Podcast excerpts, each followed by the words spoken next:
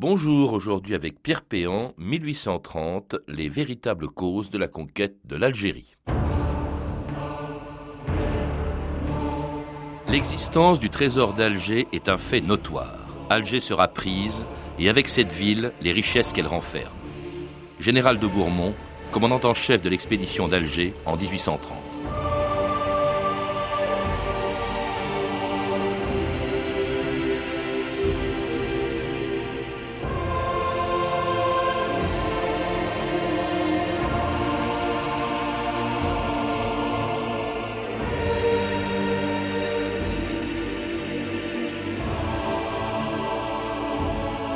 2000 ans d'histoire.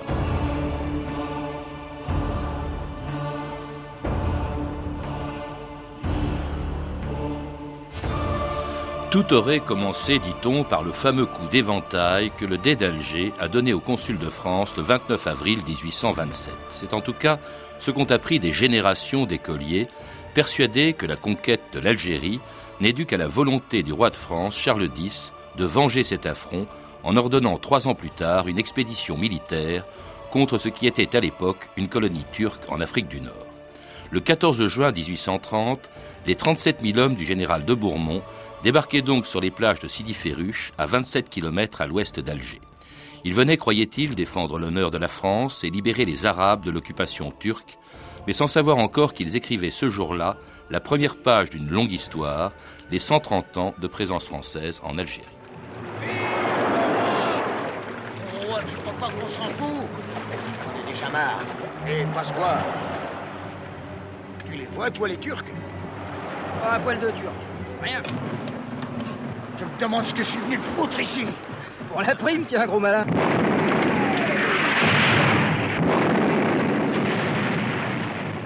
De Dieu J'ai la colique Soldat passe-bois, les Arabes doivent voir en toi un libérateur. Tu es un fils de la Révolution. Le monde a les yeux fixés sur toi. Debout les gars Vive le général de Bourbon Vive le général Pierre Péan, bonjour.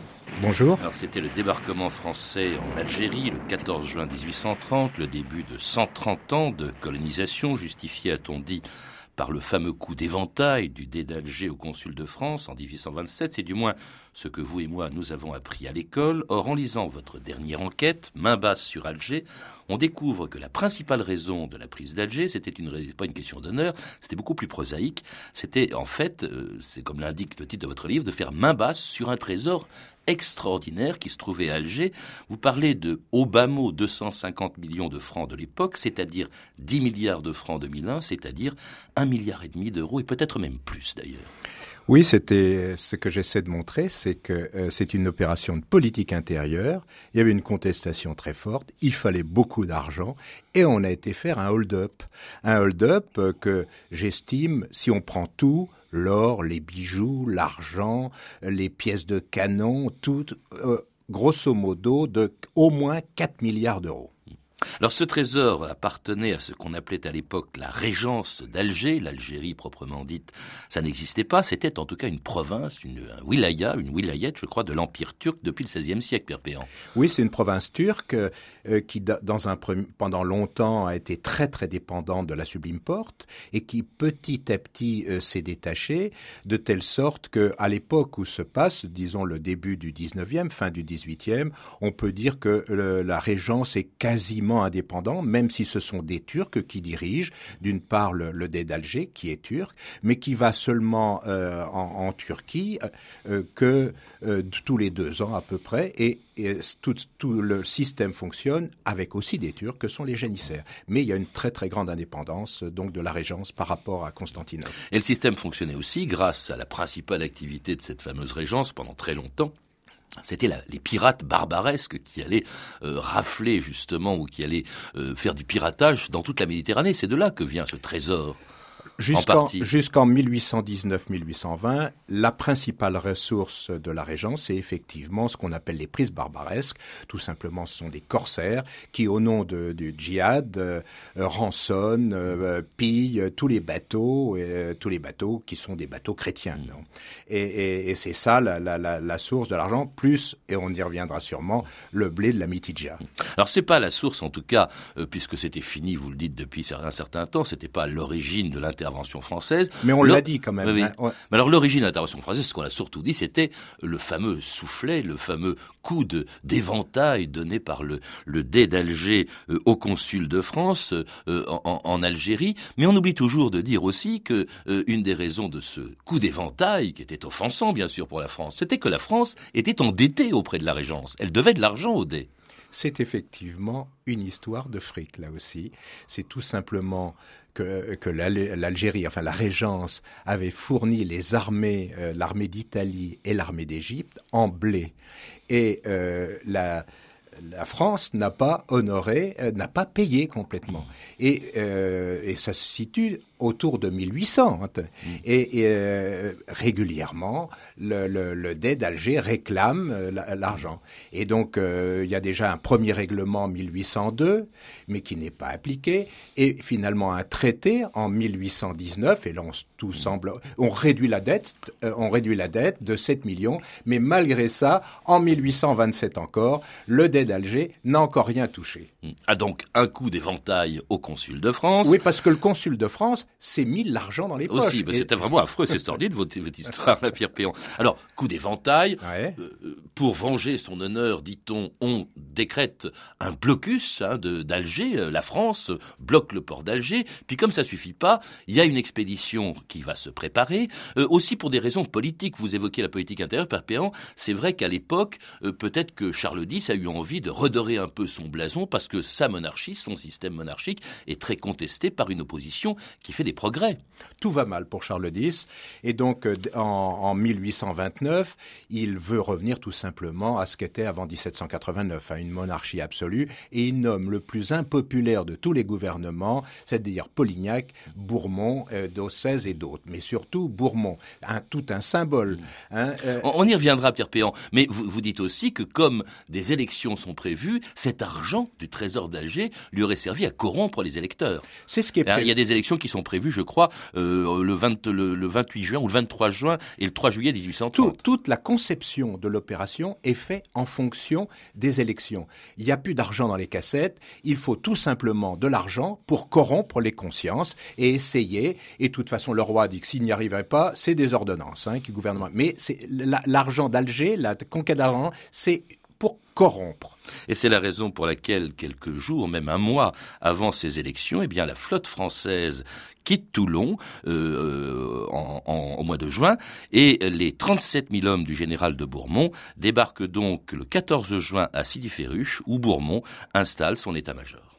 Messieurs, il faut enfoncer les lignes ennemies, prendre Staweli et marcher sur Alger. Repérer un poste de commandement plus proche du centre de l'action. Bien, mon général. Maître d'hôtel. Voilà, mon lieutenant. Qu'avez-vous à nous offrir? Je vous recommande notre terrine aux truffes du Périgord et un Saint-Estèphe.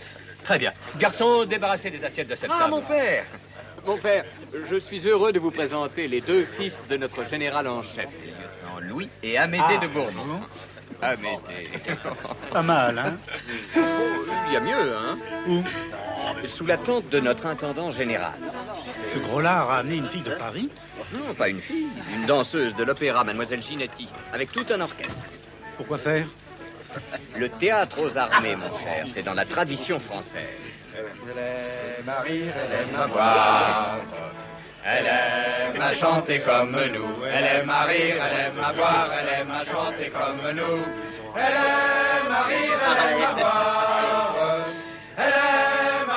Elle aime à chanter comme nous, oui, comme nous.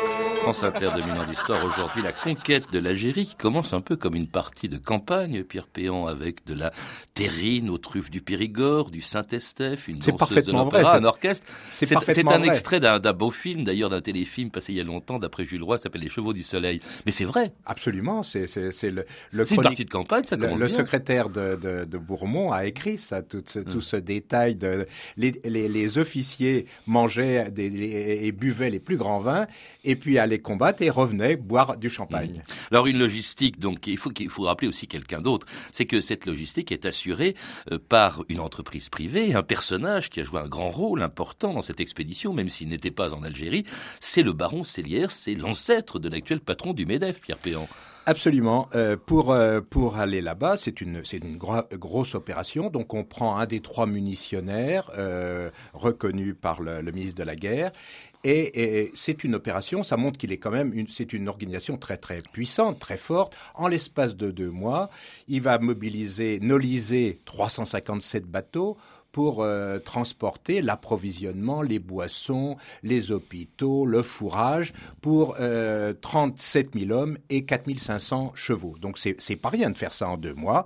Et euh, il n'y a pas d'adjudication publique. Donc évidemment, dès ce moment-là, la maison cellière prend euh, des gros bénéfices. Ah, c'est les origines de la fortune cellière. Mais il n'y a pas que ça encore. Alors il y a une armée de 37 000 hommes commandée par le général de Bourmont, pas très populaire en France. Hein. Il faut rappeler que 15 ans plus tôt, c'est lui qui a trahi Napoléon Waterloo euh, quelques jours avant la défaite. C'est sûrement aussi une des, euh, raisons de, cette conquête. Pour, il avait besoin de se redorer le blason parce qu'avoir trahi à Waterloo est donc considéré comme euh, comme traître, et, et, ensuite devenir ministre de la guerre, c'est quand même pas évident.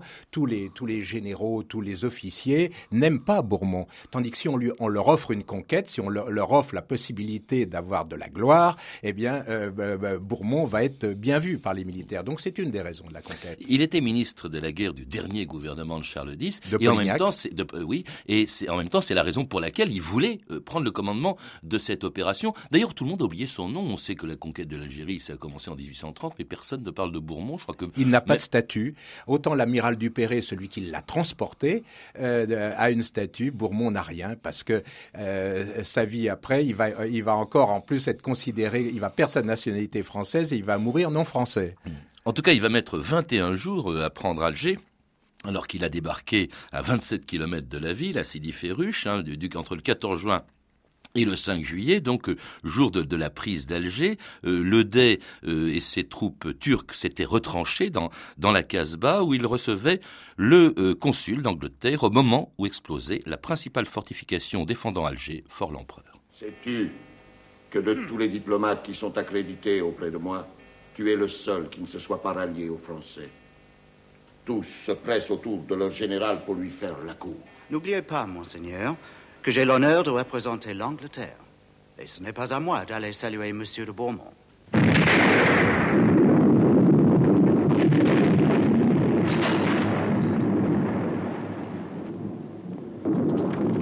Fort l'empereur.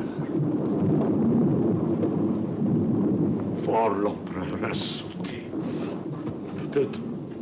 as-tu dans ta poche la lettre du général de Bourmont Oui, monseigneur. Lis-la moi. Le Dey sera libre de se retirer avec sa famille et ses richesses et de se fixer dans un endroit de son choix. Puis-je être sûr de sa parole? Le consul d'Angleterre en est garant et le roi Charles X n'aurait rien à gagner l'Angleterre.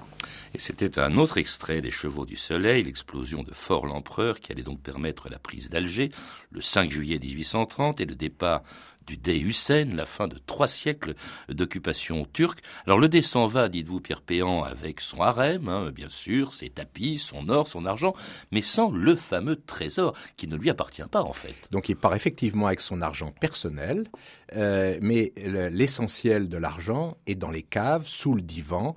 Et, et le divan, il faut rappeler ce que c'est. C'est là où, c'est là, où, il siège, c'est là où il, à la Casbah. À la Casbah où, où il exerce son pouvoir. Et là, il y a des caveaux euh, énorme. Et, et cet argent-là, il n'en a pas la maîtrise. En fait, c'est le trésor, comme il y a le trésor de France, comme il y a le trésor d'Angleterre. C'est donc le trésor de la Régence. Et donc c'est ça qui va être euh, que les Français cherchent. Ils en connaissent l'existence. Ils en connaissent grosso modo le montant. Hein, ils l'ont toujours minimisé, mais ils en connaissent le montant. Et là, donc dès le premier jour, la première euh, chose que fait Bourmont et les militaires, c'est d'aller sous le divan et donc de trouver d'essayer de trouver ce qu'il y a. Et donc cet argent, c'est énorme. C'est déjà grosso modo 62 euh, tonnes d'or et 241 tonnes d'argent, plus les bijoux, les pierreries, les diamants. Hein. Or, euh, qu'est-ce que, qu'est-ce que si, on revient sur les livres d'histoire, aujourd'hui, on dit que on, a euh, qu'il y a eu 50 millions de l'époque qui sont arrivés vers le Trésor français. La réalité, c'est qu'il y avait dans le Trésor au minimum, le Trésor proprement dit, au minimum cinq fois plus. Oui, mais alors c'est là où votre enquête a été difficile, c'est parce qu'en fait on ne sait pas très bien ce qui s'est passé. Bourmont euh, nomme une commission des finances le premier jour, hein, euh, à laquelle on doit remettre en principe les clés du Trésor. Euh, elle est chargée d'estimer ce, ce, Trésor. Il y a trois commissaires qui d'ailleurs vont s'en mettre plein les poches, mais ça n'empêche pas dès, le premier jour, le pillage, on ne sait pas très bien ce que ça devient, qui vole qui, qui vole quoi, euh, qui prend, qui met dans ses poches ce trésor, Pierre Péan? Alors, Déjà, la, rumeur arrive très rapidement à Paris. C'est un des généraux qui s'appelle Loverdo, qui écrit d'abord à sa femme, puis qui écrit à Polignac, comme quoi il y a des choses abominables qui, sont en, train de se, euh, qui, sont, en train de se passer.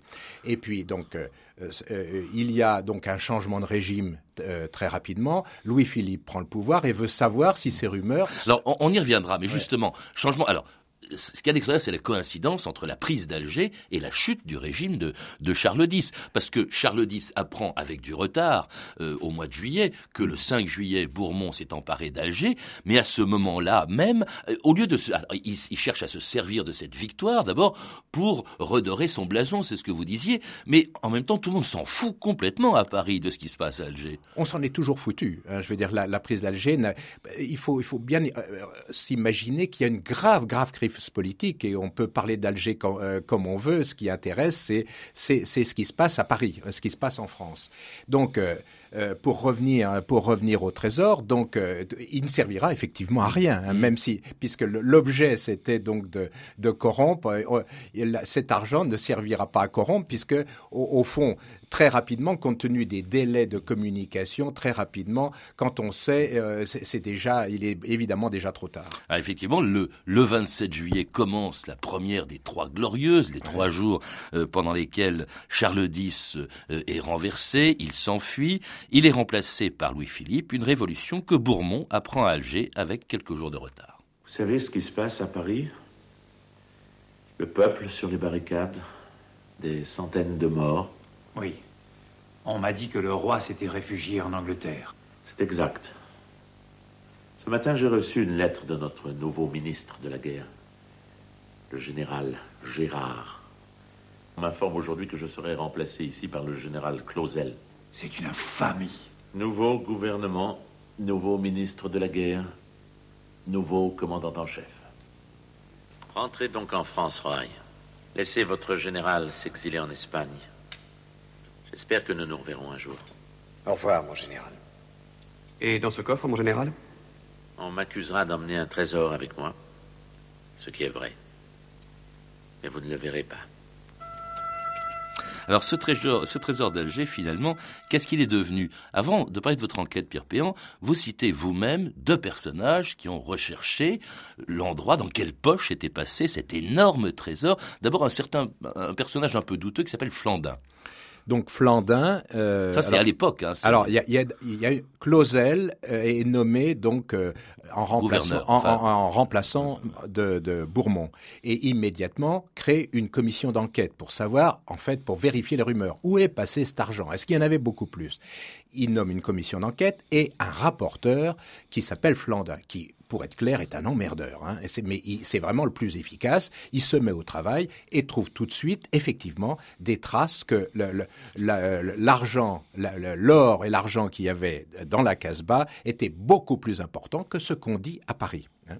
Et il en trouve les traces. Il trouve, euh, il, trouve que euh, des, militaires ont transporté beaucoup de caisses d'or non vers le port, mais vers les collines. Hein. Il trouve plein, plein d'éléments.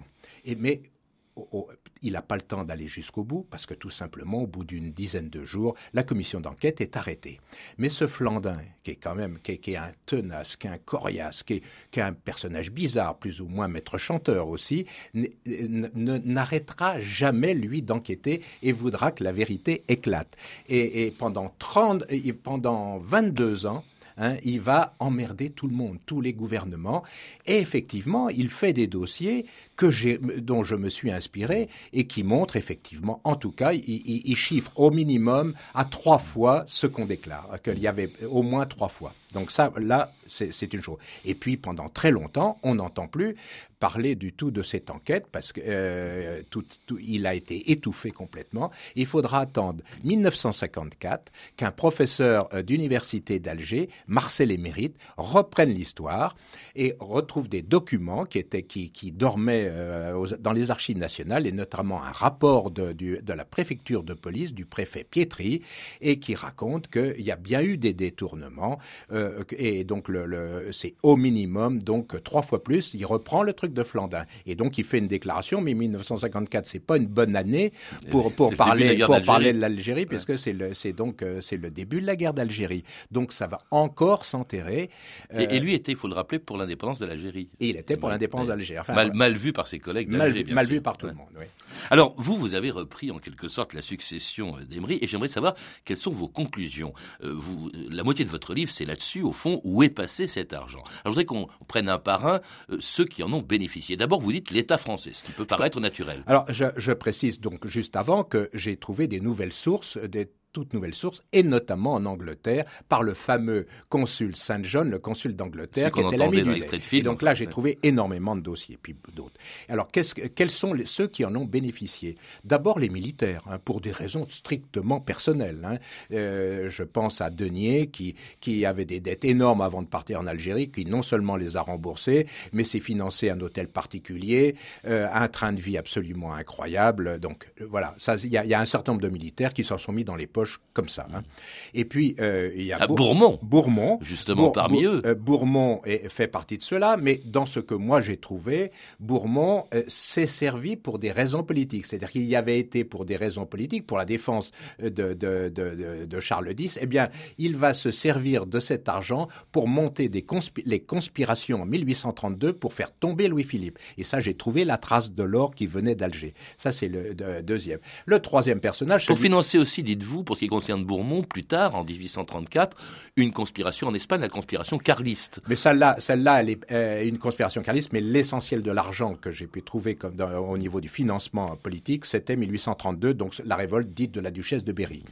Ensuite, il y a Louis-Philippe, hein, euh, qui, qui, qui, vient d'arriver au pouvoir. Qui vient d'arriver au pouvoir et, euh, et qui s'en est pris probablement la, plus, la, la, plus grosse partie. Hein, ben, probablement, donc, euh, deux fois ce qui est arrivé officiellement dans le trésor de la France. Et pourquoi? hein. Pour des raisons politiques? Oh, Tout simplement pour lui aussi, pour sa poche, mmh. pour ses poches.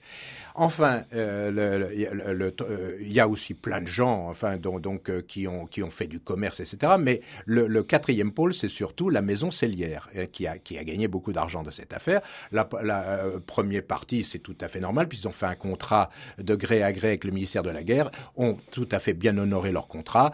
Euh, Donc ils ont été payés pour avoir transporté de, de, la... Mais, mais, leur position était, était absolument extraordinaire, c'est-à-dire qu'ils avaient 357 bateaux privés à eux. Donc si, si les gens voulaient piquer de l'argent, il fallait bien qu'ils transportent. Hein. Et par qui transporter? Par ces bateaux. Donc avec ces, ces bateaux, euh, il fallait payer des commissions. Donc ils, ont pour, le blanchiment, pour le transport, il y avait le maison cellière. Mais aussi ils étaient banquiers parce que c'était une maison banque. Donc ils ont servi, ils ont échangé de l'or pris par les militaires, par les uns, par les autres contre des lettres de change. Il est plus facile d'arriver dans un port avec une lettre de change qu'avec des valises pleines d'or. Donc troisième raison, ils étaient aussi en position de monopole pour acheter tout ce qui a été piqué parce qu'il y a eu l'or, l'argent, mais il y a aussi les canons, les marchandises et tout. Et donc ils, ont eu toute cette activité de blanchiment, comme on dit aujourd'hui. Eh bien, ils ont pu le faire et donc ils ont gagné beaucoup d'argent d'argent. Ce qui est marrant, Pierre Péan, c'est que vous avez été voir évidemment les descendants de tous ces gens-là, notamment le baron Célière. Oui. Alors il vous a accueilli, hein, je crois, très gentiment. Très, tout, à fait gentiment, et même en partant, il m'a dit si vous trouvez des traces de, de- du trésor, ne vous me faites signe. Pourquoi? Mais cela dit, ces gens ont fait fortune, au fond, grâce à cette conquête de l'Algérie. Il y a beaucoup de gens qui ont fait fortune. Je considère que la maison, enfin que la maison Cellière est, est, est, est, à l'origine donc du, enfin c'est le, la conquête d'Alger, le développement, l'éclatement de sa euh, développement de sa fortune. Mais il y a aussi, je pense que le pourboire euh, à, à celui qui concrètement était sur le terrain était un certain Adolphe Schneid en paiement de, de, de, de ça. Et c'était les forges du Creusot qui ont été financées par la maison Cellière. Donc le C'est-à-dire par la régence d'Alger, par le Dey, en, par le fait, trésor. le- Ouais. le- l'évolution de la, sidérurgie française a été largement financée par l'or d'Alger. Pierre Perrin, c'est quand même extraordinaire parce que ça, très franchement, j'en ai jamais entendu parler. hein. Moi, c'était toujours le fameux euh, soufflet. Qui a existé aussi. Mm. Il, a, il existait, hein, les intérêts de. C'est vraiment le dernier tabou au fond sur les guerres d'Algérie. On dit toujours qu'il y a des tabous. Or aujourd'hui, on parle quand même, on sait pratiquement tout, beaucoup de choses sur la guerre, sur la torture, mais sur ce qui s'est passé à l'origine, on n'en sait rien. Ce fameux trésor, moi, c'est la première fois que j'en entends parler, Pierre Perrin. C'est le dernier tabou. Ben, des je, crois que, je crois que le tabou était dû tout simplement à- à- à- au fait que ça- le dire pendant 100, plus de 100 ans, c'était tout simplement euh, ternir euh, la- la- la- l'armée française et, et- et le discours ambiant qui était l'œuvre de civilisation de la France. Et faire un hold-up et la civilisation, c'est pas tout à fait conciliable. Et je pense que c'est ça la vraie raison. Et puis je ne sais pas pour quelle raison les, les, les, euh, les chercheurs, les historiens n'ont pas été voir dans certaines sources qui sont totalement accessibles, notamment celle de Londres. Merci Pierre Péan. Main basse sur Alger, enquête sur un pillage, c'est le titre de votre livre qui a été édité chez Plomb. Vous avez pu entendre des extraits du téléfilm Les Chevaux du Soleil de François Villiers d'après le roman de Jules Roy, une saga familiale qui retrace l'histoire des Français en Algérie depuis 1830. C'était 2000 ans d'histoire avec Pierre Péan, mais aussi dans les coulisses, Philippe Duclos, Sandrine Laurent, Claire Destacan, Claire Tesser, Violaine Ballet et Anne Comilac à la réalisation.